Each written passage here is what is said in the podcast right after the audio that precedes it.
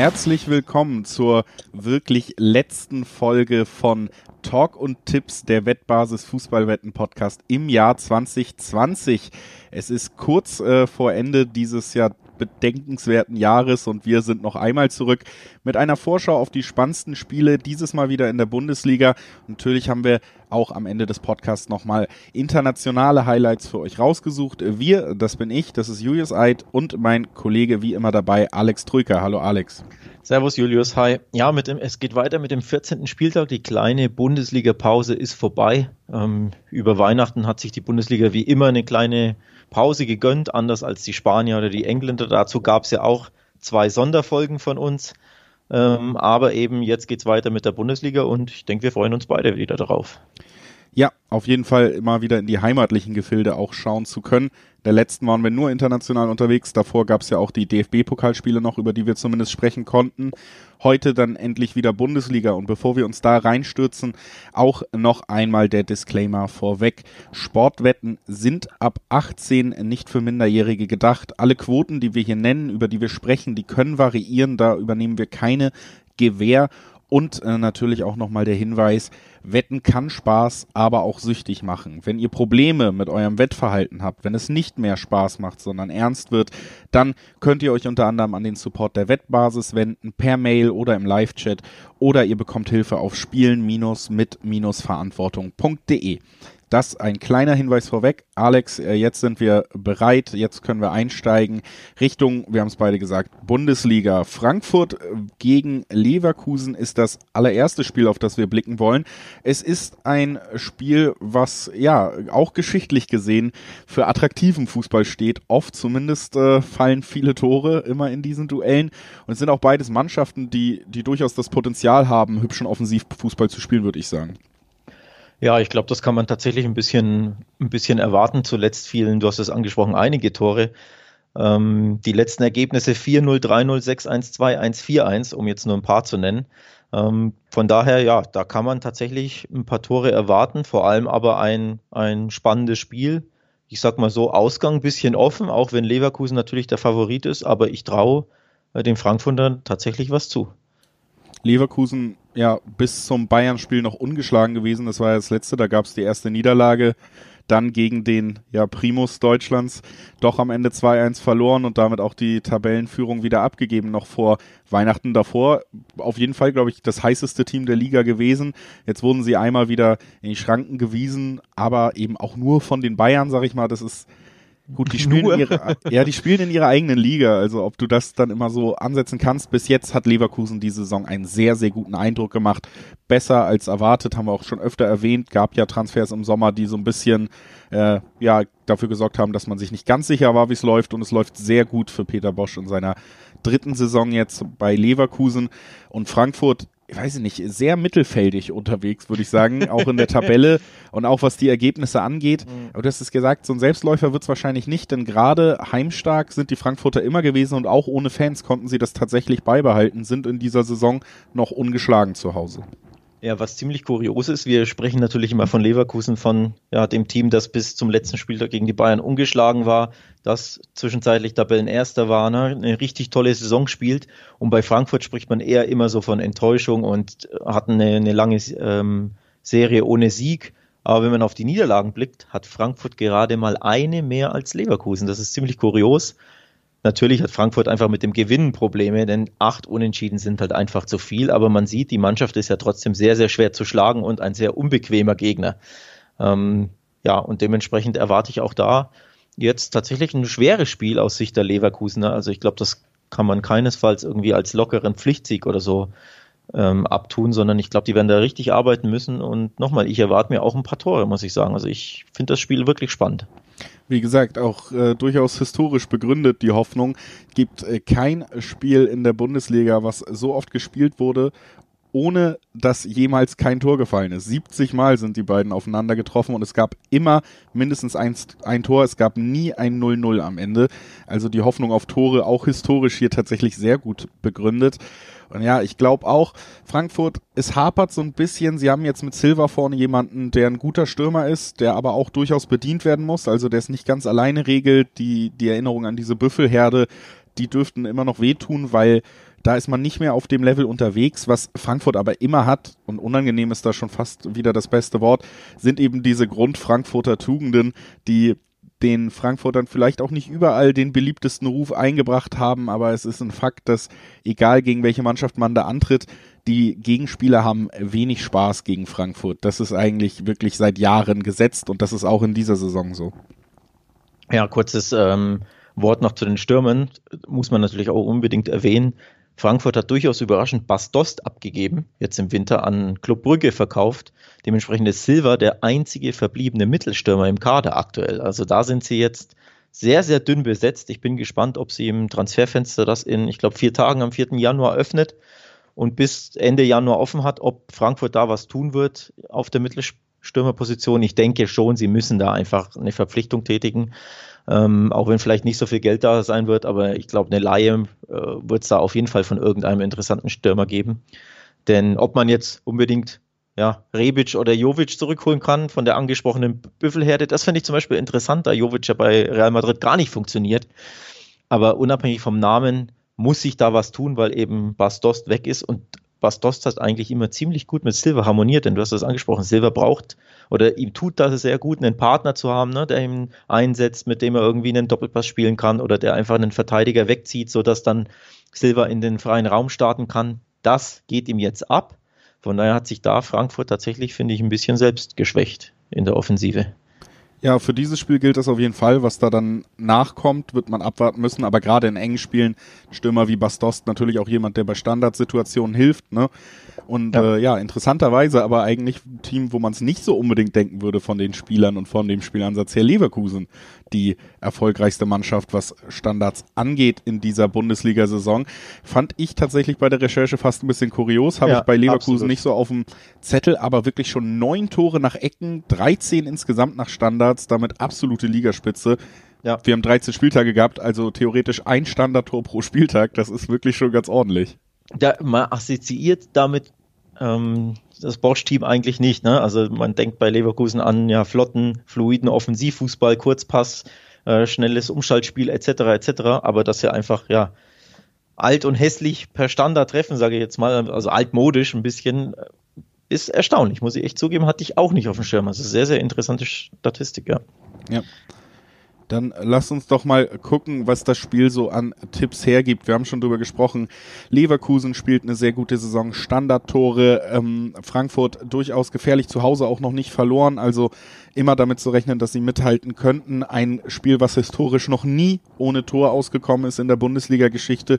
Deswegen habe ich dann einfach mal pro forma rausgesucht, was haben wir denn over 3,5 hier zu bieten bei den Quoten. Also selbst ein 2-2, was ich für ein relativ äh, ja sogar naheliegendes Ergebnis halte. Ich erinnere dabei ja. gerne auch nochmal an das 3 zu 3 von Frankfurt gegen Gladbach, was ja gar nicht so lange zurückliegt. Ähm, das ist äh, Gladbach ein Team, was denke ich, auch wenn sie nicht so gut in der Saison sind wie Leverkusen, ähnlich anzusiedeln ist, immer noch von der Qualität her. Äh, deswegen 3,5 sind wir schon bei einer 2,3 Quote Average. Äh, wenn man über die 3,5 kommt und selbst über die 2,5 haben wir immer noch eine 1,5 Quote und ich würde sagen, das ist ja fast gesetzt bei dem Spiel. Ja, wenn ich auf die Quoten blicke, muss ich sagen, natürlich ist Leverkusen favorisiert, aber man sieht schon an den Quoten, dass auch die Wettanbieter denken, das wird ein schweres Spiel, denn Leverkusen hat ähm, auf eine 2 Quoten von über 2,10 im Schnitt. Also man sieht schon, ne, die, Wettanbieter denken sich schon auch, das kann sehr, sehr haarig werden aus Leverkusen Sicht. Ich könnte wirklich mir sehr, sehr gut ein besagtes Unentschieden äh, vorstellen, wie du selbst gesagt hast, nur so ein 2-2 halte ich für alles andere als unrealistisch. Deswegen, ja, traue ich mich im Dreiweg nicht so richtig. Ich würde dann eher ähm, tatsächlich auf eine Both Teams to Score Wette gehen, das, weil ich glaube wirklich, dass beide treffen werden in dem Spiel. Ich denke, das wäre die sicherere Variante für mich in dem Fall. Oder man sagt sogar, man nimmt die doppelte Chance ähm, X2, wenn man sich denkt, okay, Leverkusen schon Favorit, aber das X ist auch möglich. Also das wären so meine beiden Prognosen, mit denen ich liebäugle. Ja. Denke ich, passt ja auch mit meinem Tipp durchaus äh, zusammen. Da sind wir, glaube ich, beide ungefähr auf derselben Fährte, was dieses Duell angeht. Ich äh, weiß nicht, wie es beim nächsten ist, vermute aber, da sind wir auch auf derselben Fährte, was unseren Favoriten für das nächste Duell angeht. Der ist für mich nämlich auch sogar deutlicher als im Duell zwischen Frankfurt und Leverkusen. Als nächstes wollen wir über Bremen gegen Union Berlin sprechen, Alex. Und ja, Bremen eigentlich irgendwie hatte man bei dem Saisonstart das Gefühl, vielleicht wird's besser dieses Jahr, aber mittlerweile spielerisch und auch ergebnistechnisch dann doch wieder auf dem Level der Vorsaison angekommen. Tatsächlich, das war mir gar nicht so bewusst, ist äh, Werder auch punktemäßig auf dem Niveau der Vorsaison angekommen und das war ja wirklich eine grausige Saison. Also da ist immer noch einiges im Argen, so wirklich viel Verbesserung kann man im Endeffekt dann nach ja, dem ersten halben Jahr, noch nicht der Hinrunde, aber dem ersten halben Jahr in dieser Saison positives Zwischenzeugnis kann man nicht wirklich ausstellen. Und auf der anderen Seite Union Berlin, über die wir eigentlich jedes Mal hier im Podcast sehr viel Lob ausschütten. Weiß ich gar nicht, ob man das immer wiederholen muss, aber es hören ja hoffentlich auch immer neue Leute zu. Deswegen sage ich es nochmal in der Schnellform. Spielen richtig ansehnlichen Fußball auf einmal, sind offensiv erfolgreich, stehen sehr gut in der Tabelle da und das völlig verdient. Und auch ohne Max Kruse geht's weiter, gut weiter für Union Berlin. Und deswegen ja, sind die für mich in diesem Spiel klar favorisiert das überrascht mich ein bisschen, muss ich ehrlich sagen. Aber ich merke schon, du hast ein Herz für Union. Das mir nicht zum ersten Mal fällt mir das auf in diesem Podcast. Wir haben schon einige Episoden aufgenommen und ja, es, es ist auffällig. Auffällig, ja, auch wie stark Union und wie sicher sie weiterspielen, auch ohne Kruse. Also das Lob ist völlig angebracht natürlich. Nichtsdestotrotz neige ich immer dazu, so ein bisschen sie zu unterschätzen. Muss ich mich jetzt fast schon selbst kritisieren oder mir ein bisschen widersprechen, weil ich traue den Bremern mehr zu, muss ich ehrlich sagen. Also begründen, also statistisch begründen kann ich es jetzt nicht unbedingt, sondern es ist eher ein bisschen ja, Bauchgefühl. Gleichzeitig muss man aber sagen, Werder hat halt einen richtigen Big Point gel ähm, gelandet vor der Mini-Winterpause oder Weihnachtspause kann man es ja eher nennen, durch dieses 1-0 in Mainz, ne, in dem, im Kellerduell, dass sie dadurch das späte Tor gewonnen haben. Das gibt ihnen, glaube ich, schon ein bisschen Boost. Das war ähm, hat eine neun äh, eine, eine, Serie von neun Spielen ohne, Nieder ohne Sieg beendet. Also ein super, super wichtiger Sieg für die, für die Bremer.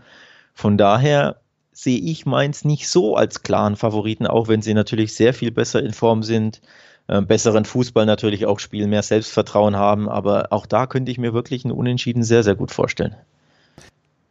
Ja, also für mich ist es wie gesagt deutlicher verteilt. Ich äh, würde aber auch jetzt Bremen nicht die Wettbewerbsfähigkeit absprechen. So, also das äh, hat sich dann vielleicht ein bisschen zu sehr so angehört gerade in meinem Einstiegsmonolog. Aber klar ist auch, also letzte Saison hätte ich Ihnen das teilweise durchaus abgesprochen, wie die Leistung war. Das würde ich jetzt nicht sagen. Sie wirken schon immer noch kompakt. Es klappt nicht viel. Sie haben ehrlich gesagt auch einfach nicht die Qualität, um mich jetzt wirklich spielerisch Woche für Woche zu überzeugen. Das war aber auch zu erwarten und kannst du eigentlich niemandem davor werfen, wenn du mit diesem Kader arbeiten musst. Ähm, aber klar ist natürlich auch, Werder ist jetzt kein zerfallenes Team, wovon wir ja vielleicht ein, zwei Kandidaten in dieser Liga im Moment sogar haben. Da gehört Bremen nicht zu. Absolutes Fischfutter sind sie nicht. Aber Union Berlin, wie gesagt, die sind äh, richtig gut drauf, spielen echt guten Fußball und vor allen Dingen musst du auch äh, dazu sagen, kleine, du magst ja so historische Verweise, Mhm. Dreimal haben die nur gegeneinander gespielt, die Mannschaften in ihrer Geschichte. Einmal DFB-Pokal und eben die letzte Bundesliga und erste Bundesliga-Saison von Union Berlin letztes Jahr. Und immer hat das Auswärtsteam gewonnen. Wer ist das Auswärtsteam, Alex? Union Berlin. Ja, ne? stark. Also, da habe ich natürlich schon eine gute Begründung für dich mitgeliefert. Stark. Ja, gefällt mir die Begründung, muss ich ehrlich sagen. Ähm, übrigens, Bremen zu Hause erst ein Sieg, muss man auch erwähnen. Also so äh, prickelnd war das noch nicht bisher. Auch letztes Jahr waren sie ja unfassbar schwach zu Hause. Wie waren es da 18, 17, 16 Spiele ohne Heimsieg, irgend sowas, ne, als sie beinahe abgestiegen werden. Von daher, den täte natürlich ein zweiter Heimsieg wieder gut. Auch dieses Jahr tun sie sich damit schwer. Ja, Union natürlich trotzdem. Ich würde sie auch als favorisiert betrachten aufgrund der letzten Wochen, aber ja, so eine kleine Weihnachtspause muss man immer gucken. Also ich glaube, es war jetzt keine wirkliche Winterpause, aber vielleicht werden die Karten wirklich ein bisschen neu gemischt, weil einfach die Mannschaften ja ein bisschen ihren, ihren Rhythmus verloren haben. Ähm, das könnte ich mir gut vorstellen. Wie gesagt, dass Bremen etwas ja, mehr Selbstbewusstsein getankt hat durch dieses 1-0 in Mainz, kann ich mir auch gut vorstellen. Also ich erwarte ein echt sehr, sehr enges Spiel. Ähm, klar, da ganz irgendwie 2-1 für Mainz ausgehen, aber so ein, so ein 1-1 oder so würde mich nicht überraschen, muss ich ehrlich sagen. Also ich bin da nicht, nicht ganz so klar auf Seiten Unions nach wie vor. Konntest mich noch nicht überzeugen. Ich habe mich am Ende aber auch äh, dagegen entschieden, jetzt hier auf, aufs Dreiweg äh, zu gucken. Aha. Vielleicht war es mir auch zu langweilig, weil es für mich so deutlich war, aber ich habe äh, hier tatsächlich mal einen Tipp gut begründet, aber natürlich für Risikofreunde, aber könnte spannend sein. Wer, äh, möchte ich mal ein paar Fakten hintereinander legen und dann könnt ihr daraus machen, was ihr wollt. Aber Union Berlin hat in den letzten 14 Bundesligaspielen saisonübergreifend immer mindestens ein Tor erzielt und Union hat Marvin Friedrich, der schon vier Tore per Kopf in dieser Saison erzielt hat und Bremen ist chronisch standardschwach. Ja, das, das alles führt dazu, dass man mal nachgucken kann, was würden man denn kriegen, wenn Marvin Friedrich ein Tor erzielt? Und das sind äh, Runde 9,5 als Quote.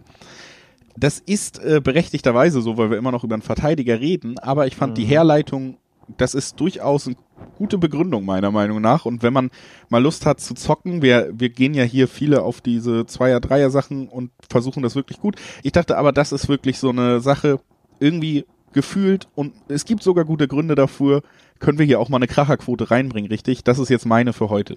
Ja, finde ich gut. Ähm, ja, ob er natürlich wieder trifft, ist schwierig, aber schon letztes Jahr hat äh, übrigens Hinteregger gezeigt, dass wenn du mal als Verteidiger einen Lauf hast, äh, knippst du fast schon wie ein Stürmer oder Mittelfeldspieler. Das trifft jetzt auf Friedrich auch zu. Also auch gegen den BVB hat er ja natürlich einen super Kopfball da ins Netz gesetzt. Also das ist echt eine Gefahr. Das, das, das weiß ich nicht mehr. Ich, ich gehe, glaube ich, tatsächlich langweilig auf die doppelte Chance. Ich habe mich da ein bisschen jetzt reingeredet, dann muss ich sie auch wieder nehmen. Weil, wie gesagt, Union für mich auch Favorit, weil sie einfach ja die bessere Mannschaft aktuell sind, aber ich könnte mir auch ein Unentschieden wirklich vorstellen. Dementsprechend äh, doppelte Chance X2 ist, glaube ich, mein bevorzugter Tipp hier. Also, da habt ihr gemerkt, ich bin der Mutigere hier und wir machen weiter absolut, absolut. mit, dem, mit dem nächsten Spiel, über das wir sprechen wollen.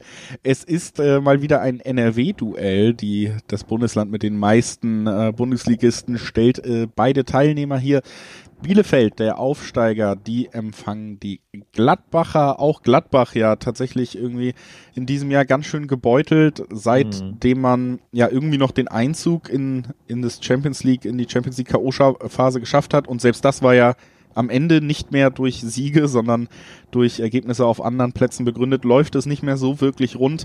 Es ist in der Bundesliga tatsächlich ein Monat her, dass man gewonnen hat und das war gegen Schalke. Wie viel Aussagekraft das hat, ohne da nachtreten zu wollen in Richtung Königsblau, ist natürlich auch immer schwer zu sagen. Also auch bei den Gladbachern läuft es überhaupt nicht rund. Und das könnte natürlich äh, Bielefeld durchaus gelegen kommen bei ihrem Heimspiel jetzt, denn die sind natürlich darauf angewiesen, jeden Punkt, der irgendwie möglich ist, mitzunehmen.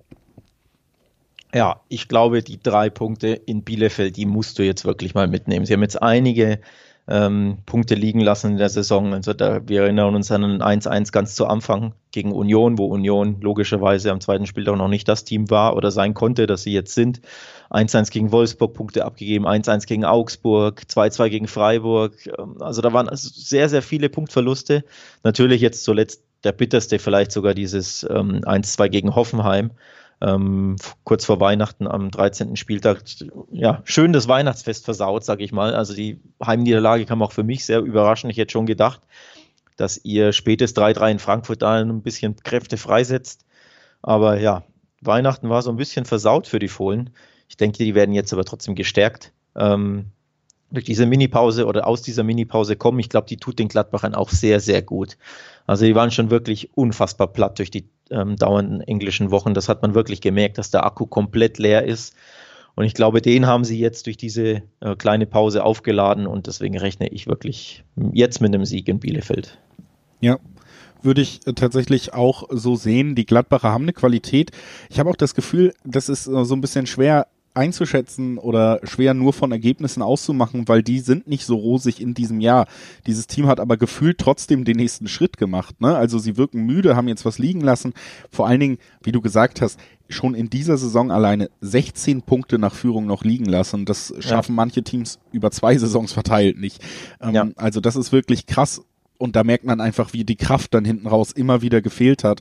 Aber dass dieses Team generell über Qualität verfügt, dass sie gemeinsam es ja auch geschafft haben, in die K.O.-Phase einzuziehen. Das sind ja eigentlich Erlebnisse, die noch mehr so ein Team zusammenführen. Rose jetzt eineinhalb Jahre da, hat diesen großen Erfolg mit Champions League gehabt. Sowas äh, ist ja eigentlich, also ich habe das Gefühl, einerseits die Ergebnisse stimmen nicht wirklich, aber die Entwicklung, die bei Gladbach zu sehen ist, die würde ich trotzdem immer noch konstatieren in eine positive Richtung. Scheint absurd, wenn man nur aufs Ergebnis guckt, aber wenn man sich alles drumherum anguckt und sich auch bewusst ist, wie besonders dieses Jahr ist, dann würde ich das schon immer noch so sagen. Und du hast völlig recht, diese Pause jetzt, die wird sicherlich sehr, sehr gut getan haben. Und Bielefeld ist ein, auf jeden Fall ein Abstiegskandidat in diesem Jahr. Das liegt einfach daran, dass die Qualität im Kader nicht hoch ist, das Budget ist nicht hoch, das ist ganz naturgemäß so. Wir haben hier einen klaren Favoriten und der wird immer noch mit 1,57 beziffert im normalen Dreiweg. Vielleicht aufgrund der letzten Ergebnisse, aber das ist sogar eine Quote, finde ich. Tja, da kann man sich sicher sein, dass das eine gute, gute Wahl wäre. Ich finde die ein bisschen niedrig, muss ich ehrlich sagen. Ich hätte sie, ich hätte sie höher erwartet. Vor allem, ähm, also auf den, auf den Auswärtssieg auf Gladbach vor allem, weil sie eben jetzt vier Spiele nicht gewonnen haben, weil sie eben ja sehr, sehr müde wirkten. Ähm, und auch das 3-3 in Frankfurt, also normalerweise verlierst du das Spiel ja. Ne? Dementsprechend, ähm, ja, hätte ich da, muss ich sagen, finde ich diese, was sind es, 1,57 im Schnitt auf Gladbach, finde ich echt niedriger, als ich gedacht hätte. Ich hätte eher so eine, ja, 1,70, 1,80 irgendwie sowas erwartet. Dementsprechend finde ich die nicht mal so lukrativ, diese, ähm, diese Quote, muss ich ehrlich sagen. Vor allem deswegen, ja, ich rechne mit einem Gladbach-Sieg, aber tatsächlich einem schwierigen und knappen. Weil ich glaube, die Bielefelder, ähm, den hat tat dieses 1-0 auf Schalke richtig, richtig gut. Das war ja ein Sechs-Punkte-Spiel für die Arminia, die jetzt eben auf dem Relegationsrang äh, steht, die schön Schalke auf Abstand halten konnte und natürlich die, was für die Moral tat, also die beiden Siege gegen Mainz und gegen Schalke, gegen die direkten Konkurrenten, glaube ich, tun dem Aufsteiger richtig, richtig gut. Deswegen, ja, erwarte ich wirklich trotzdem natürlich einen Gladbach-Sieg, weil Gladbach favorisiert ist und die bessere Mannschaft ist und weil Gladbach einfach gewinnen muss, so ein Spiel. Aber ich glaube, es könnte eng werden. Also irgendwie, ja, 2-1, 1-0, irgendwie sowas könnte ich mir gut vorstellen. Vielleicht irgendwie ein 2-0 oder so mit einem späten Tor. Also ein recht enges Spiel.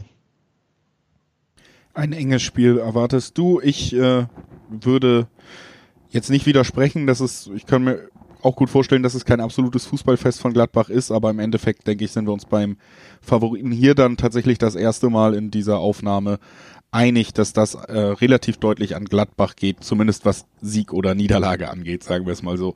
Dann äh, würde ich sagen, verweisen wir mal, äh, ihr habt das vielleicht gemerkt, wenn ihr wisst, wie der Spielplan der Bundesliga lautet. Wir lassen ja immer auch ein paar Spiele beiseite, um hier möglichst in unserem Zeitrahmen zu bleiben gerne auch nochmal auf wettbasis.com, wo unsere Kollegen ja nicht nur die, den Überblick über alle Spiele bieten, da bekommt ihr dann auch alle weiterführenden Infos zu jedem Spiel rechtzeitig, sondern zum Beispiel eben auch die amüsante Bundesliga-Vorschau, die ist auch zum 14. Spieltag schon abrufbar jetzt. Also wenn ihr diesen Podcast hört und dann bisschen mehr über jede einzelne Partie erfahren wollt und das in einem ganz unterhaltsamen Stil geschrieben, dann könnt ihr zum Beispiel eben auch diese amüsante Bundesliga-Vorschau zum 14. Spieltag jetzt schon abrufen auf der Seite wettbasis.com.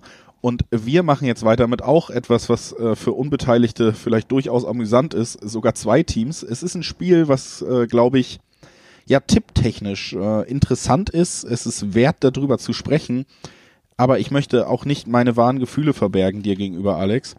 Ich glaube, es wird ein sehr, sehr unansehnliches Fußballspiel. Wir reden über Hertha gegen Schalke. Ja, das klingt nach sehr unansehnlichem Fußball, das stimmt. Ähm, nicht mal unbedingt ein Vorwurf an Schalke, da hat man sich dran gewöhnt nach Jahren des ja, unansehnlichen Fußballs. Bei Hertha bleibe ich nach wie vor da hätte ich mehr erwartet, vor allem spielerisch mehr, natürlich auch tabellarisch mehr. Sie sind ja auch nur 14. Ne, nur drei Punkte vom Relegationsplatz von Bielefeld entfernt. Also das ist natürlich auch enttäuschend, die Punkteausbeute. Aber auch der Fußball der Hertha ist wirklich enttäuschend. Also in der, in der Rückrunde unter Labadia in den paar Spielen, die er da war, ja, da dachte ich, oder das, das hat so ausgesehen, dass ich dachte, sie machen jetzt den nächsten Schritt. Aber sie haben ja gefühlt drei Schritte zurückgemacht, spielerisch. Ähm, von daher gebe ich dir voll recht, ich erwarte da auch ein ziemlich unansehnliches Spiel. Ja, äh, wirklich auch ein bisschen überraschend, weil erstens hattest du natürlich das Geld, du hast auch die Namen, die durchaus interessant sind. Und mit Labadia ja eigentlich ein Trainer, den du hauptsächlich in neuerer Erinnerung in Erinnerung hast, dadurch, dass er in Wolfsburg sehr ansehnlichen Ballbesitzfußball integriert hat. Ne? Also galt ja lange so ein bisschen als der Feuerwehrmann, aber er hat sich eigentlich in Wolfsburg so positioniert, dass er da durchaus ansehnliche Systeme implementieren kann in Mannschaften und irgendwie hat sich das immer noch nicht äh, bei Hertha so richtig durchgesetzt. Die Defensive steht. Das ist erstmal die Grundlage, da musst du auch ehrlich sein. aber du spielst ja oft tatsächlich dann sogar mit einem Niklas Stark noch vor der Abwehr als Sechser. Also wirklich, da siehst du schon, die, die Ausgangssituation ist recht defensiv und dazu kommt dann eben noch, dass man offensiv überhaupt keinen richtigen Spielplan bis jetzt sehen konnte. Matthäus Kunja, auf dem viele Hoffnung gesetzt wurde, da gab es jetzt auch ein, zwei Nicklein schon. Labadia hat ihn öffentlich kritisiert. Er hat ja. sich auf Twitter kryptisch geäußert. Ähm, also da, da läuft gerade offensiv eben bei der Hertha nichts rum. Und lustigerweise ist es sogar historisch belegt in diesem Duell, dass es nicht unbedingt die ansehnlichsten Spiele sind. Denn äh, in den letzten acht Spielen äh, zwischen diesen beiden Teams kam es nie dazu, dass äh, mehr als ein Team ein Tor geschossen hat. Also eine, eine Mannschaft hat es immer geschafft, die Null zu halten. Und äh, ja, generell 0,9 Tore für Hertha in diesen acht Spielen, 1,1 für Schalke. Da war nicht wahnsinnig viel los auf der, auf der Tafel. Ja, und vor allem dieses 1-4 in Freiburg, ne, das hat ihn ja auch nochmal einen, einen richtigen Nackenschlag verpasst. Ähm, das war ja wirklich ja, eine sehr, sehr schlechte Leistung vor der, Win vor der Weihnachtspause. Ähm, das hat die Stimmung auch nicht gehoben bei der Hertha, ne, die ja sowieso nicht so toll war, aber immerhin waren sie vier Spiele un ungeschlagen, auch wenn dabei zwei sehr, sehr unansehnliche 0-0s gegen Leverkusen und gegen Mainz dabei waren. Aber immerhin, ne? Derby gewonnen und vier Spiele nicht verloren und dann dieses 1-4 vor Weihnachten in Freiburg. Boah, das war so ein richtiger Rückschlag auch auf die Stimmungslage. Du hast es angesprochen, Labadia hat, äh, hat Kunja äh, öffentlich angezählt, ähm, hat ihn sehr, sehr scharf kritisiert. Also ich bin gespannt, ob Kunja, der ja eigentlich schon so ein bisschen ja der Star im Angriff ist oder der Heilsbringer oder einfach der ja beste, talentierteste Spieler, von dem man sehr, sehr viel erwartet, ob der jetzt vielleicht sogar einen Denkzettel bekommt gegen Schalke oder ob sich über Weihnachten doch alle lieb hatten und jetzt er jetzt wieder startet und ein, eine bessere Leistung liefert, denn die bräuchte Hertha definitiv. Ich glaube, die Grundlage wäre tatsächlich gelegt dafür, dass er nicht äh, von Anfang an aufläuft, weil er wohl auch während der Winterpause in der Schweiz gewesen sein soll, um eine Verletzung auszukurieren. Also oh, okay. da sind natürlich dann so viele Sachen hingelegt, dass man jetzt auch hoffen könnte, selbst ohne großes mediales Spektakel dem Spieler da mal ein bisschen Pause für den Kopf auch zu geben, könnte ich mir durchaus auch vorstellen, dass das hier passieren könnte. Und über die Schalker, ja, Alex, was sollen wir da noch sagen? Ne? 29 Spiele jetzt ohne Sieg, der Tasmania-Rekord. Es macht, der Witz ist auch schon alt, aber der rückt immer näher. Und äh, ja, jetzt gibt's einen neuen Trainer mit Christian Gross und äh, ja, sag ich mal so, hat mich auch überrascht, weil mir dieser Name auch als jemand, der täglich äh, mit Fußball arbeitet, als Beruf nicht so präsent war, dass ich jetzt gedacht hätte, Mensch, der wird aber Schalke wahrscheinlich die, den Abstieg retten so. Ja, das liegt daran, dass der Kollege Gross im äh, in der Rente war, ne? Also er war ja quasi, ist ja schon eigentlich zurückgetreten, hat seine Trainerkarriere beendet, so habe ich es zumindest gelesen. Von daher nicht überraschend, dass du den Namen nicht auf dem Zettel hattest und andere äh, Journalisten und Kollegen und Fans auch nicht denn er war nicht die obvious choice. Ne? Also nochmal, damit konnte man nicht rechnen, dass sie den aus der Rente holen. Er war zuletzt in, wo war Saudi-Arabien, Katar oder irgendwo dort Trainer und hat es dann gut sein lassen. Also eine sehr, sehr überraschende Personalie und ganz ehrlich, unter uns, ja, kann ich das ja sagen, ich glaube, eine sehr, sehr, ja, eine Verzweiflungslösung, würde ich mal sagen. Also ich glaube, die spricht schon davon, dass Schalke kaum noch Optionen hatte und wirklich sehr, sehr verzweifelt war, dass man diesen Trainer holt. Ja, also ich finde bei Schalke mittlerweile auch, du kannst ja nicht nur von Verzweiflung oder so reden, sondern es ist auch absolute Planlosigkeit. Ne? Wenn du oh. nach wenn du Manuel Baum holst und dann nach relativ geringer Zeit der Überzeugung bist, wir müssen den entlassen, es geht nicht mehr anders, und dann äh, holst du Hüb Stevens aus der Rente zurück, der soll zwei Spiele machen, macht dann ein Spiel, dann holst du jemand anderen aus der Rente zurück, der dann übernehmen soll. Du hast jetzt den vierten Trainer an der Seitenlinie in dieser Saison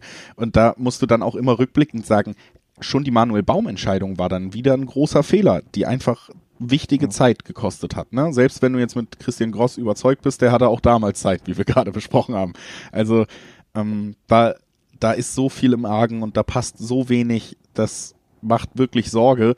Ich glaube aber, weil wir drüber geredet haben, dass es ein unattraktives Spiel wird, was auch bei der Hertha hapert, dass es genauso kommen wird und dass hier auch ein Punkt für Schalke drin ist, und dass wir hier über ein richtig unansehnliches Unentschieden sprechen werden, da, da würde ich mich wirklich nicht zu weit aus dem Fenster lehnen bei dem Tipp und ich glaube, der ist mit 3,9 als Quote sogar immer noch äh, attraktiv genug dafür, dass ich es wirklich, also das ist, was soll in diesem Spiel passieren? wie viele Tore sollen fallen? Viel sehe ich da nicht. Ja, ich muss ehrlich sagen, ich bin auch hier ein bisschen von den Quoten überrascht, dass Under im Over-Under 2,5 gibt teilweise Quoten von 2,0 ähm, oder der über 2, also 2,0 im Schnitt. Da neige ich schon stark aufs Under, muss ich ehrlich sagen. Denn nochmal, wir erwarten beide nicht viele Tore. Auch das Both Teams to Score, wenn du da aufs Nein gehst, hast du auch Quoten von im Schnitt 2,0. Also da, ich finde da beide Optionen wirklich sehr, sehr attraktiv von den Quoten her, denn nochmal, wir erwarten uns beide nicht äh, viele Tore und dann kannst du sagen, ja, das 0-0 wäre abgedeckt, ein 1-0-Sieg wäre abgedeckt, ein 1-1 wäre abgedeckt, ne? Ähm, dementsprechend, ja, neige ich auch stark dazu, dir diesmal nicht zu widersprechen und auch auf eine dieser beiden Optionen zu gehen. Endlich mal. Ja. Dann haben wir die Schalker hinter uns gebracht und wollen aufs nächste Spiel gucken. Da ist tatsächlich, denke ich, mit deutlich mehr ansehnlichem Offensivfußball ja. zu rechnen. Wir wollen über Stuttgart gegen Leipzig sprechen. Und äh, ja, da haben wir mit Leipzig eine Mannschaft, die generell sehr gut unterwegs ist und das auch in dieser Saison wieder ist. Und mit Stuttgart neben Union Berlin die zweite sehr positive Überraschung dieser Saison. Also da sind beides Mannschaften, die ja auch über spannende junge Spieler verfügen, die auf einen offensiven Fußball setzen wollen und es auch tun. Und äh, vor allen Dingen, was ich ganz schön finde, gilt für beide Teams in gewissem Maße und ist relativ selten in der Bundesliga im Moment auch auf ein sehr breites Flügelspiel setzen, was ich immer mal wieder ganz spannend finde, so zu sehen. Tun beide, Stuttgart mit Wamangi Tuka ähm, zum Beispiel auch ja ein Spieler dabei, der schnell ist, der dribbelstark ist. Über Leipzigs Qualität braucht man sowieso nicht streiten, was die Offensive angeht. Also ein Spiel, wo ich mir schon erhoffe, dass wir da vielleicht dann so ein bisschen wieder wachgerüttelt werden nach Hertha gegen Schalke. Ja, absolut. Äh, ich würde auch sagen, das komplette Kontrastprogramm, nicht nur hier in unserem Podcast, sondern auch fußballerisch. Ähm, ich denke, da kann man schon ein sehr, sehr ansehnliches Spiel erwarten von Stuttgart gegen Leipzig und auch ja für neutrale Fans ein sehr spannendes Spiel. Ich denke, Torschancen wird es genügend geben. Tore rechne ich mir auch einige aus. Also wirklich, ich glaube, das ist ein Kontrastprogramm zur Hertha Schalke. Das denke ich auch. Ich äh, würde hier sagen, es wird ein Spiel, wo ich durchaus dem Außenseiter sogar Chancen zurechne, weil Stuttgart in keinem Spiel in dieser Saison richtig schlecht aussah und äh, ja, gut denkenswert hoch gegen Borussia Dortmund gewonnen hat. Also das darf man da auch nicht vergessen, haben schon einen wirklich großen Namen richtig nass gemacht sogar in dieser Saison. Allerdings, und das macht mir fast so ein bisschen Sorge, denn diese Statistiken kommen auch nicht immer von ganz ungefähr, haben sie auch Dortmund auswärts besiegt. Zu Hause haben sie tatsächlich noch nicht ein Bundesligaspiel gewonnen in dieser ja. Saison. Und ich glaube, ja, das ist fast auch so dieser Wermutstropfen, der bei Stuttgart so ein bisschen mitspielen dürfte. Man ist wieder aufgestiegen und jetzt spielst du zu Hause ohne Fans und hast keinen einzigen Sieg da geholt. Vielleicht wäre das mit euphorisiertem Wiederaufstiegspublikum sogar noch eine bessere Saison für Stuttgart bis ja, jetzt gewesen. Ja. Also das, das tut schon weh und zeigt, finde ich, auch so ein bisschen, dass da das vielleicht ein Team ist, wo die Fans wirklich fehlen zu Hause. Äh, kurzer Mini-Einspruch, auch wenn es kein Bundesligaspiel war, aber es war ein Bundesliga-Duell im Pokal. Ähm, und das hat ja Stuttgart gegen Freiburg kurz vor Weihnachten gewonnen. Also es zählt nicht in die Statistik rein, aber man kann es ja wirklich ähm, ja, quasi als kleines Bundesliga-Duell be betrachten. Aber ja, du hast natürlich recht, äh, in der Tabelle steht 0-4-2 ne, bei der Heimbilanz. Also der ist der eine Sieg, den, den streben sie natürlich an. Gleichzeitig ist äh, Leipzig übrigens so gut auswärts auch nicht. In sechs Spielen erst zweimal gewonnen. Also sie haben schon drei Unentschieden auswärts und schießen auch erstaunlich wenig Tore. Also wir haben gesagt, wir erwarten beide viele Tore, aber tatsächlich tun sich die Leipziger auswärts mit dem Tore-Schießen schwer. Haben erst acht Tore in sechs Spielen geschossen. Für mich tatsächlich etwas überraschend, muss ich ehrlich sagen. Hatte ich so nicht auf dem Schirm, wenn ich es nicht gerade recherchiert hätte. Also ich hätte auch gedacht, dass ja da Leipzig vielleicht auch von den größeren Räumen ähm, profitiert, die ja auch gerne, ne, gerne umschalten, gern flott nach vorne spielen und in der Regel hast du ja auswärts eigentlich etwas mehr Räume. Aber ja, Leipzig tut sich daheim wesentlich leichter als auswärts. Zu Hause sind sie das beste Heimteam mit sechs Siegen in sieben Spielen, aber auswärts eben klappt es noch nicht so gut. Generell Leipzig tatsächlich, man verbindet das immer noch so ein bisschen mit dieser ja Leipzig Fußballphilosophie und so, aber der, der große Trumpf im Moment tatsächlich äh, die Verteidigung, ne? Die beste Verteidigung der Liga. Zu ja. diesem Zeitpunkt nur neun Tore kassiert. Das gelang zuletzt den Bayern 2016, 17 in der Saison. Also schon ganz schön lange her, dass eine Mannschaft überhaupt so gut verteidigt hat, so lange in dieser Saison. Und das hat man dann manchmal gar nicht so auf dem Zettel, aber natürlich auch da, äh, soll, äh, keine Wertung. Wir wissen ja auch, äh, wieso diese Mannschaft sich vielleicht bessere Spieler leisten kann als andere Teams, aber ähm, auch da in der Abwehr natürlich hohe Qualität und das scheint Nagelsmann in dieser Saison. Ich glaube auch, dass es nicht so doof ist. In einer Saison, wo Müdigkeit oft vorhanden ist, wo man einen sehr engen Spielplan hat, dass man sich da dann eben auch nochmal hingesetzt hat und das würde ich schon unterstellen ja. und gesagt hat, eine komplett sattelfeste Defensive. Das ist das, worauf wir dieses Jahr aufbauen wollen. Und das, das siehst du mittlerweile nach diesen 13 Spielen, kannst du schon konstatieren, dass das auch geklappt hat. Und das wird, glaube ich, auch am Ende den Ausschlag machen, denn Stuttgart spielt schön Fußball, Stuttgart kann überraschen, aber wenn sie auf die stärkste Defensive treffen, die auch qualitativ dann doch nochmal höher gesiedelt ist und sie eben nicht zu ihren Treffern kommen, dann fehlt ihnen, glaube ich, auch die Reife am Ende gegen eine Top-Mannschaft wie Leipzig. Also ich glaube, da ist wirklich der Knackpunkt, dass ich sagen würde, ich tendiere Richtung Leipzig, gleichzeitig tendiere ich aber auch nicht zu einem torreichen Spiel. Oh, da will ich dir gleich widersprechen, aber zuvor will ich dir, will ich dir quasi, will ich das untermauern, was du sagst. Drei Spiele hat Leipzig kein Tor mehr kassiert. 2-0 gegen Bremen, 1-0 gegen Hoffenheim und ja, 0-0 gegen Köln. Wahrscheinlich am ehesten wenig überraschend, dass sie da kein Gegentor kassiert haben, aber nichtsdestotrotz, ne, das untermauert, was du sagst. Ähm, also hinten die Null, die steht ziemlich häufig in der Saison, jetzt auch dreimal in Folge. Nichtsdestotrotz, auch wenn sie, wie gesagt, die Null steht, die Abwehr ist stark, nur neun Gegentore, beste Abwehr der Liga und auswärts tun sie sich schwer und schießen wenig. Nichtsdestotrotz widerspreche ich einfach mal diesen Zahlen und Fakten und erwarte mir einige Tore. Ich glaube, die Torbilanz in der Fremde wird aufgehübscht. Also ich erwarte mir ja mindestens das Over, äh, Over 2,5 spiele ich an. Ich denke oder liebäugle sogar damit aufs Over 3,5 zu gehen. Weil ich kann mir wie sehr, sehr gut vorstellen, dass ja es ein 3-1-Sieg gibt oder ein 2-2 Unentschieden oder irgendwie sowas, ne? 3-2 vielleicht sogar. Also ich erwarte mir tatsächlich von diesem Spiel Tore.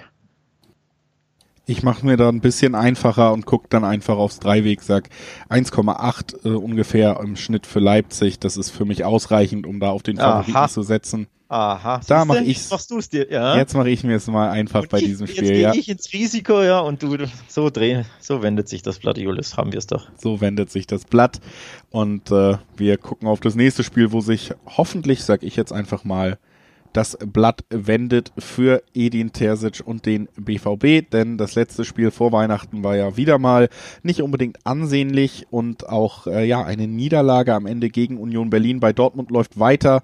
Nicht viel rund und jetzt geht es eben gegen Wolfsburg, die ja auch sehr gut unterwegs sind in dieser Saison. Also ein leichter Gegner wartet da nicht mal auf die Dortmunder. Was richtig Hoffnung macht und über diesem Spiel steht, ist die wohl angekündigte Rückkehr von Erling Horland ist ja. auch, glaube ich, berechtigt, weil das ein absoluter Ausnahmespieler ist. Andererseits, gut, was sagt das über einen Verein wie Dortmund, wenn da ein Spieler alles retten muss? Ja, erstaunlich, vor allem, wenn man bedenkt, wie alt der Spieler ist, ne, dass er noch nicht so lange in der Liga ist, etc., etc. Ähm, aber ja, du sagst es, er ist der, so ein bisschen der Heilsbringer. Ähm, Wortspiel erspare ich mir jetzt, möchte ich niemandem antun. Nichtsdestotrotz wird das dem BVB, glaube ich, gut tun, wird das hoffentlich Terzic natürlich auch gut tun, denn ähm, ja, der junge Kerl hat natürlich auch einen sehr, sehr schweren Job da. Kaum Trainingseinheiten gehabt, zwei Spiele hintereinander. Beide waren nicht überzeugend. Gegen Bremen gab es immerhin den, den Pflichtauswärtssieg, aber schon bei Union ne, war wieder das typische alte äh, Dortmund zu sehen, der alte BVB, der da sich immer wieder ja, gegen kämpferische, giftige, gallige Mannschaften, vor allem in der Fremde, sehr, sehr schwer tut. Ähm, ja, ich überraschende Niederlage in Union wahrscheinlich für die meisten nicht mal unbedingt, für uns wahrscheinlich schon ein bisschen gewesen, aber ja, Rückschlag natürlich für den BVB ohne Haaland die letzten Wochen nicht überzeugend agiert, deswegen die Rückkehr wird den Dortmund dann richtig gut tun und ich gehe einfach mal davon aus, auch da wieder Bauch, Bauchgefühl, dass er knipsen wird. Ja, passend zur Rückkehr, schön die Schlagzeilen bestimmen, mal wieder ein Tor schießen wird mindestens. Ja, ist einer der Spieler, dem man das in jedem Spiel zutraut und ja. zusätzlich muss man auch einfach sagen, dass dieser Spielertyp einfach nicht nochmal vorhanden ist bei Dortmund und die Rückkehr einfach die komplette Spielausrichtung verändern wird und klarer machen wird. Du hast ja richtig gemerkt, wie auch jetzt in den letzten Spielen erstmal neuer Trainer. Du hast schon gemerkt gegen Bremen gerade, okay, sie wollen ein bisschen aktiver, vertikaler spielen, sie wollen schneller in die wichtigen Räume kommen.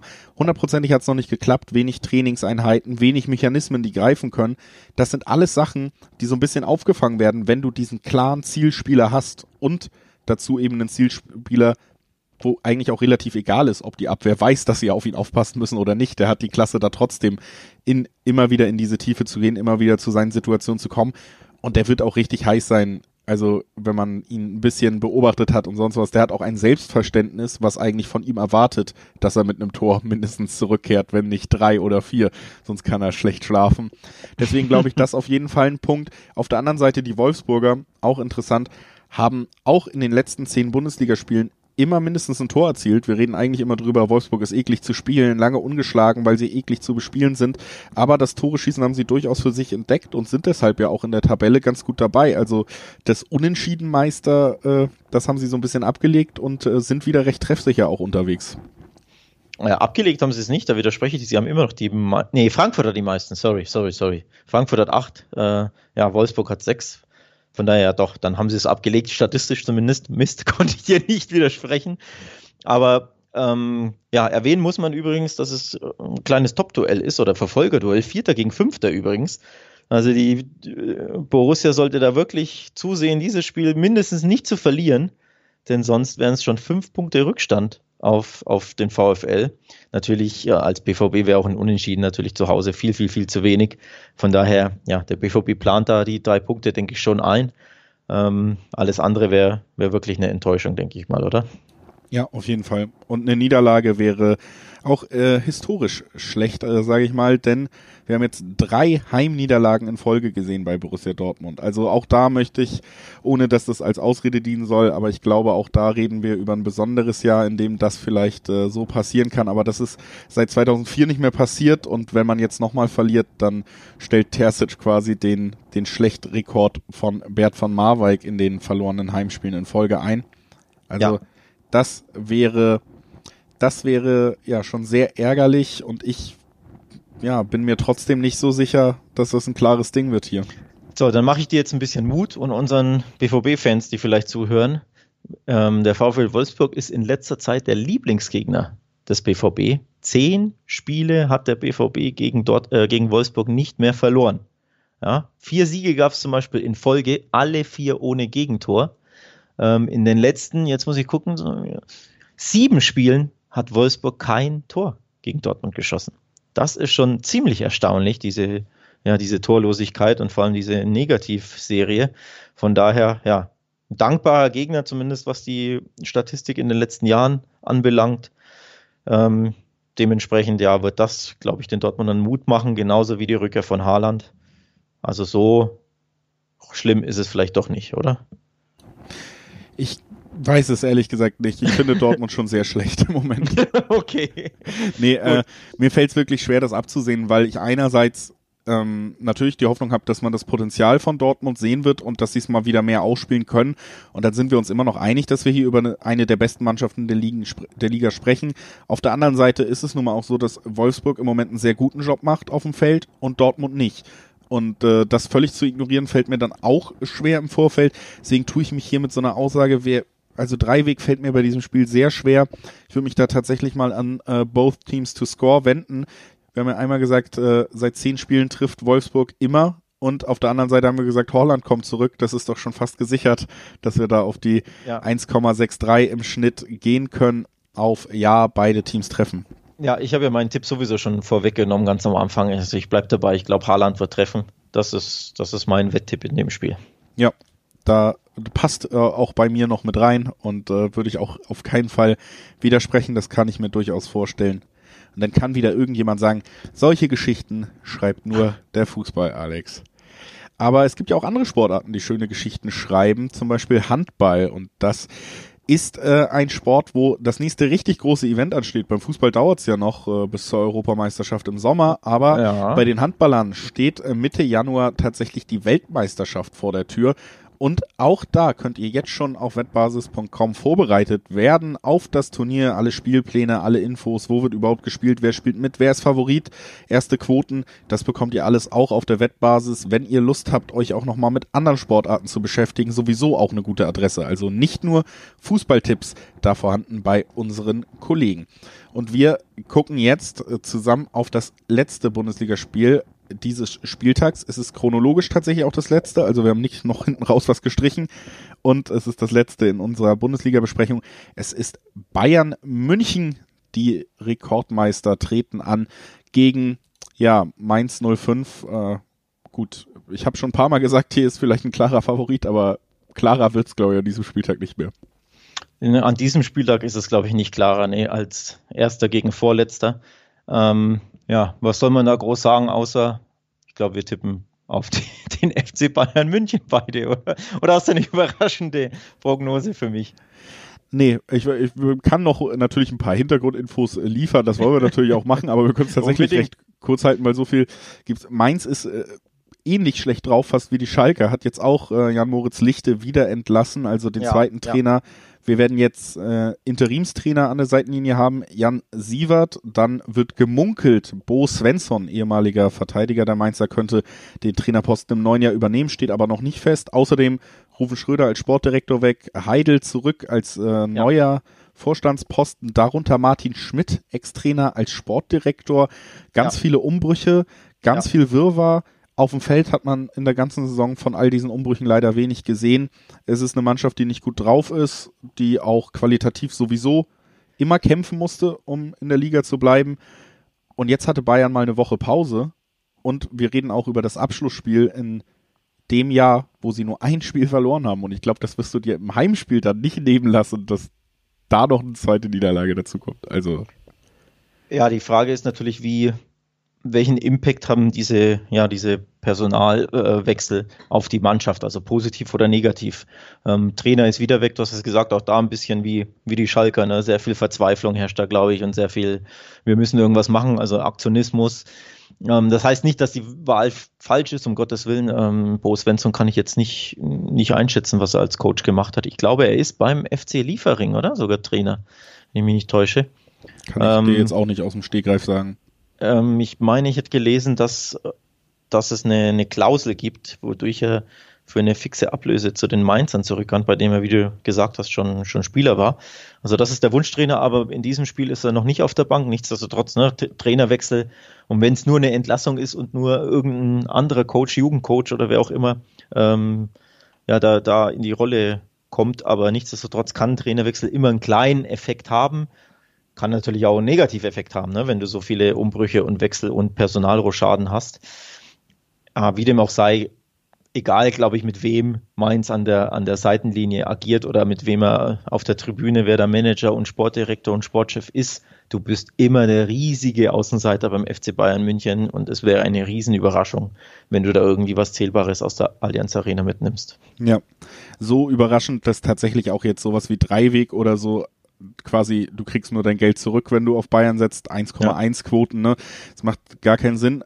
Interessanter Aspekt fand ich dann tatsächlich Over-Under-Wetten, weil auch da wird irgendwie davon ausgegangen, dass es hier anscheinend eine richtige Klatsche gibt für die Mainzer, denn wir sind bei Under 4,5, immer noch bei einer Quote von 1,6 und da würde ich sagen, sagenhaft ähm, Under, aber da ne? könnte ich mir durchaus vorstellen, dass da auch was zu holen ist, denn die Bayern werden sicherlich hier souverän auftreten, aber es glaube ich, auch nicht auszuschließen, dass Mainz zumindest kämpferisch mit neuem Trainer, mit Umbruch wieder ein bisschen zulegen wird. Und also ich sag mal so, wir gehen davon aus, dass Bayern klar gewinnt, aber 5-0 oder 4-1, da muss schon einiges passieren, selbst an diesem Tag. Also für eine, ich sag mal, über 4,5 bei einer Mannschaft wie Mainz, wo man eigentlich davon ausgehen kann, die steuern nicht viel zu den Toren bei. Das ja, finde ich schon dann eine sehr äh, interessante Quote, dass wir da immer noch weit über 1,5 sind. Wobei die Bayern ja nach wie vor unglaubliche Abwehrprobleme haben. Ne? Also für ihre Verhältnisse logisch, logischerweise jetzt nicht im, im Kontext der gesamten Bundesliga. Ähm, da stehen sie hinten immer noch recht sicher, aber für ihre Verhältnisse kassieren sie ja wirklich ähm, einen Toreschnitt von, ich glaube, zwei im Schnitt, ne? Fast. Also 13 Spiele, 19, okay, nicht ganz zwei, aber nochmal, für den FC Bayern München sind das sehr, sehr viele Gegentore. Ich glaube, Manuel Neuer hat sich da auch neulich dazu geäußert und gesagt, dass sie hinten einfach ja nicht konzentriert sind, nicht sicher sind und dass die Abwehr ihm Sorgen macht. Von daher würde ich da tatsächlich Mainz ein Tor zutrauen. Warum soll Mateta nicht mal irgendwie entwischen und einen machen? Das wäre so überraschend nicht. Und ob es dann 3-1, 4-1, 5-1 ausgeht, ist ja alles völlig im Bereich des Möglichen. Aber dementsprechend kann man bei, bei beide Teams schießen ein Tor dann aufs Jahr gehen und da hast du Quoten von, ich glaube, 1,90 im Schnitt. was, wie gesagt, durchaus lukrativer ist als ja Dreiweg oder, oder das normale Handicap sogar. Ne? Auch da beim Handicap gibt es ja sehr, sehr niedrige Quoten nur. Also lukrativ geht anders. Ja, da ist einfach der Favorit zu klar. Deswegen glaube ich, wie du auch schon angedeutet hast am Anfang, so viel gibt's dann dazu vielleicht auch heute gar nicht mehr zu sagen. Äh, und dann würde ich sagen, können wir nach England weiter schauen. Und da haben wir uns ein Spiel rausgesucht. Das ist auch wieder ein Spitzenspiel. Sehr klangvolle Namen, die gegeneinander antreten werden. Höchstwahrscheinlich, muss man sagen. Chelsea gegen Manchester City. Und Manchester City, ja, hat jetzt unter der Woche ein Spiel ausgesetzt. Ja, was war da los? Covid. Ähm, aber ich glaube, für die Engländer war, war es trotzdem überraschend, dass dieses Spiel so kurzfristig, ich glaube, was waren es, zwei, drei Stunden vor, vor Anpfiff, wurde dieses Spiel gecancelt, weil es eben zu viele Corona-Fälle bei Man City gab. Und damit war auf der Insel, glaube ich, nicht jeder glücklich. Also die Medienberichte, die ich so vernommen habe und die Aussagen, ja, da sprach man schon so ein bisschen so, warum jetzt bei City plötzlich und davor nie bei irgendwelchen anderen Vereinen. Also durchaus überraschend, dass dieses Spiel vor allem eben so kurzfristig dann abgesagt wurde. Durchaus auch berechtigte Nachfragen, finde ich. Also ja. im Endeffekt müssen die Regeln halt für alle gelten und dass wir jetzt hier über einen Verein reden, der sehr viel Geld, sehr viele gute Kontakte hat und dann, dass das genau dann zusammenkommt, dass da nochmal ein Überdenken von gewissen Regelungen stattfindet, denn die normale Regel ist, wenn du 14 Feldspieler stellen kannst, dann musst du antreten und wenn du dich daran nicht hältst, dann wird das Spiel auch als verloren gewertet. Und äh, ja, da wurde wohl auch äh, tatsächlich vor diesem Spiel, du hast gesagt, sehr kurzfristig abgesagt. Das wurde zwischen City und dem englischen Verband abgeklärt, bevor Everton informiert war. Die wurden oh. dann vor vollendete Tatsachen gestellt. City mit guten Kontakten und äh, vielen steuerfreien Rolex-Uhren im Gepäck. äh, und dann gab es da ein Ergebnis. Ne? Also wieder eine der Geschichten, ja, warum man den Fußball auch durchaus zu Recht kritisieren kann heutzutage. Aber wie dem auch sei, sie werden wahrscheinlich gegen Chelsea zumindest ran müssen. Und äh, Chelsea wird darauf hoffen, dass die Pause City nicht äh, Energie gebracht hat. Denn mhm. Chelsea braucht auch mal wieder ein Erfolgserlebnis. Die knabbern ganz schön, haben in den letzten fünf Spielen nur einmal gewonnen. Eher enttäuschende Auftritte, jetzt auch wieder ein Remis am vergangenen Spieltag gegen Aston Villa. Also da hake ich kurz ein. Habe ich das prognostiziert, Julius? Ich glaube glaub, schon. Sowieso wenn ich alles so verfolgt habe, haben wir in der letzten Folge am häufigsten richtig gelegen von allen. Also ich glaube, da war fast alles wirklich korrekt. Ja, alles andere würde mich auch überraschen. Nein, Spaß beiseite. Ähm, ja, bei City gegen Chelsea ist jetzt City, denke ich, schon der klare Favorit aus den, aus den angesprochenen Gründen. Sie hatten jetzt, ja, sie sind natürlich ähm, nochmal gebeutelt, also die wichtigen Spieler fallen aus, klar, wegen Corona. Nichtsdestotrotz jetzt, ich glaube, die Pause ähm, wird ihnen schon durchaus gut getan haben. Gleichzeitig Chelsea alles andere als gut drauf. Die müssen auch durchspielen im ja, zwei, drei Tagesrhythmus. Also die sind auch nicht mehr so frisch und strotzen nicht voller Selbstbewusstsein. Von daher neige ich jetzt stark zum Tipp auf, auf City. Zumindest sind sie, denke ich, der Favorit in dem Spiel. Ja, und das ist natürlich auch so ein bisschen das ganz große Problem an der ganzen Geschichte, dass wir beide sagen, die Pause wird ihnen gut getan haben, ne? Und dass sie diese Pause dann halt so jetzt irgendwie bekommen haben unter zweifelhaften Umständen. Das macht's irgendwie schon unschön. Äh, ansonsten würde ich auch sagen, City Favorit. Aber natürlich in dieser Saison haben wir auch schon ein paar Mal erwähnt in diesem Podcast jetzt auch nicht die World Beater, wie man im Fußballkosmos sagt relativ wenig Tore werden erzielt. Über die Ineffektivität haben wir schon öfter gesprochen. Tatsächlich letzter in der Over-Under-Tabelle bei 2,5. Also selten fallen viele Tore, wenn City spielt. Was so ein bisschen überraschend ist, wenn man sich eben ausmalt, was da eigentlich an Qualität unterwegs ist. Aber ja, definitiv der erste Fall, der ja auch publik wurde, über den wir schon gesprochen haben von Covid, hat auch äh, einen der zwei Stürmer Gabriel Jesus getroffen. Der wird auch jetzt definitiv wieder nicht dabei sein. Und auch da, denke ich, kann man durchaus sagen, ja, richtig deutlich wird's nicht werden. Stürmerprobleme hat auch Chelsea. Timo Werner zum Beispiel, Ladehemmungen, ne? Immer noch. Ja, Tino Werner spielt, aber trifft nicht. Also Problem auch beim Tore schießen, auch wenn er einsatzfähig ist, aber ja, seine Durchstrecke geht weiter. Sind es jetzt elf Spiele ohne Tor? Genau. Ja. Ähm, also der wird ja gerne mal wieder treffen wollen, aber gegen City wird das sehr, sehr schwer sein. Denn, und das ist jetzt durchaus überraschend, City ist zwar seit sechs Spielen ungeschlagen, das wird nicht überraschen, aber sie haben nur ein Gegentor kassiert in diesen sechs Spielen. Also die Abwehr wurde ja verstärkt oder sind, ist auf jeden Fall besser, als man es gewohnt ist ähm, in den letzten Spielen bei City. Also da, wir haben es bei, bei Leipzig angesprochen, da scheint auch ein kleines Augenmerk von Pep Guardiola in den letzten Wochen oder vielleicht sogar in der Saison drauf zu liegen, da einfach die Mannschaft sicherer zu machen. Also sie kassieren ähm, erstaunlich für ihre Verhältnisse erstaunlich wenig Gegentore. Dementsprechend ja, wird es, glaube ich, der Kollege Werner schwer haben, seine, seine Negativserie da zu beenden. Ja, und deswegen würde ich tatsächlich auch dem Trend treu, treu bleiben, was, was City angeht und äh, sagen, ja gut, wenn man da schon in dieser Tabelle bei Over-Under so dasteht, dann würde ich sagen, könnte ich mir das durchaus gegen Chelsea mit Ladehemmung, müdes Chelsea auch vorstellen. Und unter 2,5 sind wir hier bei einer Quote von äh, 2,12 im Schnitt. City hält dicht, äh, Chelsea fehlen im Moment die Mittel und dann entscheiden ein oder zwei Tore für Chelsea am Ende, äh, für City am Ende das Spiel. Das wäre meine Prognose. Ja, ähm, beste Abwehr der Liga hat City übrigens mit nur zwölf Gegentoren in 14 Spielen. Ähm, von daher, ja, da sieht man schon, die knipsen nicht so häufig, nur 21 Tore, das ist überraschend. Und die Abwehr ist aber plötzlich sicher. Also scheinbar hat wirklich Guardiola da ein bisschen sein Hauptaugenmerk geswitcht mehr den Fokus auf die Defensive statt auf die Offensive gelegt. Ja, in der Tabelle schlägt sich noch nicht so nieder. Ne? Platz 8, okay, sie haben ähm, ein oder zwei Spiele weniger als die, als die Konkurrenten über ihn, aber nichtsdestotrotz mit Platz 8, das ist zu wenig. Ein Sieg bei Chelsea an der Stamford Bridge und sie könnten tatsächlich sogar direkt auf Platz 3 oder 4 springen. Also da liegt alles eng beieinander und von diesem Sieg gehe ich auch aus, muss ich sagen.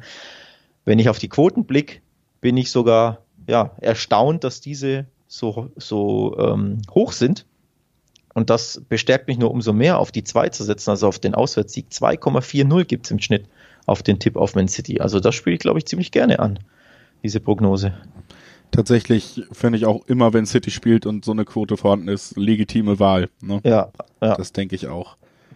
Dann lass uns doch zuletzt jetzt noch einmal die Abfahrt in ein weiteres Land nehmen, über das wir hier eigentlich auch immer sprechen, nach Spanien. Alex, wir schauen nochmal auf ein La Liga-Spiel und da haben wir uns rausgesucht.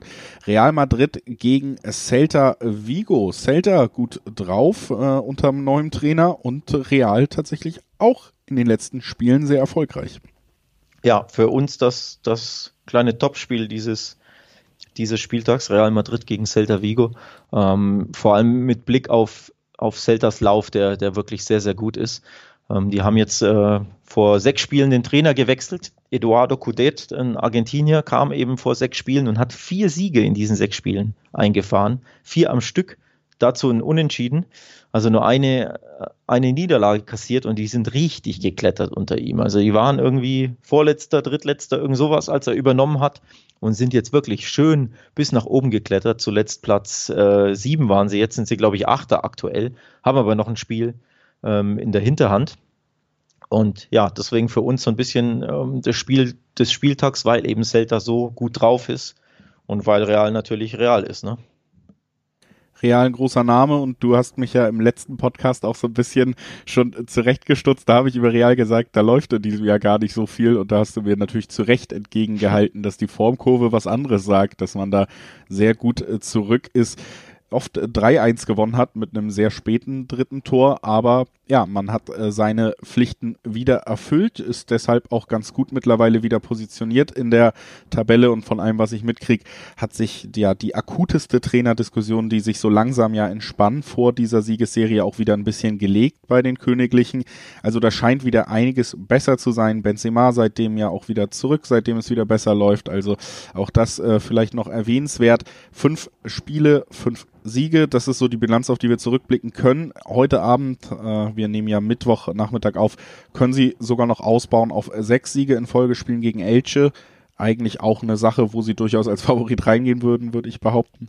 Und dann ja, dann treffen eben zwei sehr formstarke Teams hier aufeinander. Du hast es gesagt, deswegen ein sehr interessantes Spiel, weil ich auch mir vorstellen könnte, dass Celta zumindest äh, mutig versuchen wird, äh, ihre, ihre eigene Formserie auch aufrechtzuerhalten, selbst gegen Real. Ja, ja ähm, formstarke Teams unter Vorbehalt muss man auch ähm, anmerken, denn nicht nur Real ähm, hat sein Spiel gegen Elche noch nicht absolviert. Auch Celta Vigo spielt erst heute Abend gegen Huesca, also zum Zeitpunkt dieser Aufnahme haben beide Mannschaften noch nicht gespielt. Von daher ne, ein kleines, ähm, ja, kleines Sternchen da. Natürlich könnten beide patzen, aber tatsächlich sind beide Favorit gegen Elche und Huesca. Also da darf man tatsächlich von zwei Siegen ausgehen. Ähm, oder sollte man zumindest, wenn es keine Überraschung gibt. Und ja, nichtsdestotrotz bleibt das für uns das Topspiel und es bleibt auch dabei, ich traue Celta da tatsächlich etwas zu.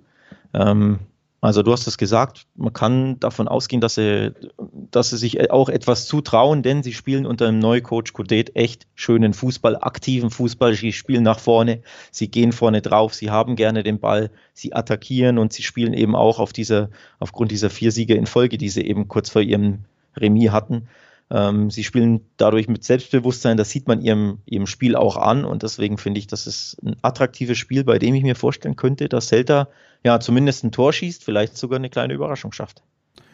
Was dafür ja auch sprechen würde, ist, dass Real die Ergebnisse stimmen, aber rein spielerisch war das ja jetzt noch nicht der Aufschwung in die größten Glanzzeiten sozusagen. Madrids wieder zurück. 3-1, oft haben wir auch darüber gesprochen, dass das dritte Tor dann recht spät fiel. Man hat immer damit auch mindestens ein Gegentor kassiert. Das ist dann Celta natürlich allemal zuzutrauen. Auch das ein Punkt. Und äh, ja, ich glaube zumindest auch die kleine Überraschung, und da kann man ja so ein bisschen auf Nummer sicher gehen mit einer doppelten Chance immer bei einer Wette. Und wenn man da dann X2 guckt, das heißt ein Unentschieden oder sogar der Sieg Celta, haben wir da noch eine sehr interessante 2,68 Quote im Schnitt. Oh, also, das ist ein mutiger ähm, Tipp hinten raus, Julius. Ja, ich glaube, äh, ich nimm die doppelte Chance einfach mal, weil die Quote immer noch gut ist. ich will mich Ruf jetzt nicht nur auf Unentschieden festlegen oder so. Aber ich glaube, damit fährst du vielleicht nicht komplett verkehrt und du hast zwei von drei möglichen Spielausgängen abgedeckt und immer noch eine 2,7er Quote. Deswegen hinten raus nochmal mutig, ja, damit ich äh, mutig in Erinnerung bleibe, wenn die Leute dann nächstes Mal wieder einschalten, wissen sie noch Bescheid. Schon. Ich merke schon, ich merke schon. Ja, ich ähm, traue Celta, wie gesagt, mindestens ein Tor zu. Ich kann mir auch vorstellen, dass ein paar Tore fallen. Ähm, also ich finde äh, sowohl das Over 2,5 interessant, aber tatsächlich noch mehr sogar, dass, dass beide Teams ein Tor schießen, weil einfach auch die Quoten höher sind. Also ähm, darauf gibt es aktuell ähm, eine 1,7 im Schnitt, dass beide treffen. Ich glaube, da gehe ich drauf. Das ist jetzt ja nicht der allermutigste Tipp, aber nichtsdestotrotz, ja, traue ich Celta immer ein, ein, Tor zu und dann ein mögliches 1-1 wäre quasi auch abgedeckt dadurch. Ne? Also ich glaube, da liebäugel ich mit, das, mit ja. diesem Tipp. Ja. Dann sind wir doch gar nicht so weit auseinander dafür, dass du das so mutig findest. Ja, das stimmt. Ja, gut, Celta-Sieg ist bei Madrid ist natürlich wirklich ein, ein, sehr mutiger Tipp. Ne? Da muss ich dich schon jetzt mal. Ja, ich weiß nicht, ob ich dich loben muss für einen Tipp. Das würde ich dann machen, wenn er in, äh, ja, wenn er eintritt. Aber nichtsdestotrotz absolut mutig, da drauf zu setzen, klar. Dann lass uns doch mit diesem mutigen Tipp auch die Folge für heute beschließen, Alex. Das waren wieder neun Spiele, auf die wir vorausgeblickt haben. Sieben Bundesligaspiele und dann wie immer der Blick nach England in die Premier League und nach Spanien in La Liga nochmal geschaut. Real Madrid gegen Celta Vigo haben wir gerade drüber gesprochen. Und das war dann wirklich, ich habe es äh, direkt bei der Anmoderation gesagt, die letzte Folge für dieses Jahr. Nächstes Jahr geht's aber natürlich direkt weiter. Der Fußball nimmt sich keine Pause und wir werden das auch nicht tun. Nächster Bundesligaspieltag steht in der nächsten Woche an. Das heißt, ihr bekommt auch nächste Woche wieder die volle Packung Talk und Tipps hier serviert. Und äh, ja, wenn euch bis dahin langweilig ist und ihr ein paar Tage ohne Fußball und Infos nicht aushaltet, wie gesagt, könnt ihr auch gerne immer auf der Website vorbeischauen. Auch da gibt's ja viele tolle Tipps für alle Sportarten und Spiele, die so anstehen. Und uns bleibt dann wie immer zum Abschied nur zu sagen, vielen Dank fürs Einschalten. Ich hoffe, es hat euch gefallen. Ich hoffe, ihr hattet Spaß. Einen guten Rutsch definitiv heute auch angebracht zu wünschen. Den wünsche ich allen Hörern. Den wünsche ich dir, Alex. Und damit ziehe ich mich jetzt schon mal zurück. Dem schließe ich mich an. Ähm, auch ich wünsche jedem, der das noch rechtzeitig anhört, diesen Podcast einen guten Rutsch. Auch dir natürlich, Julius. Und ja, in wenigen Tagen hören wir uns wieder. Bis dann, alles Gute. Ciao, ciao. Tschüss.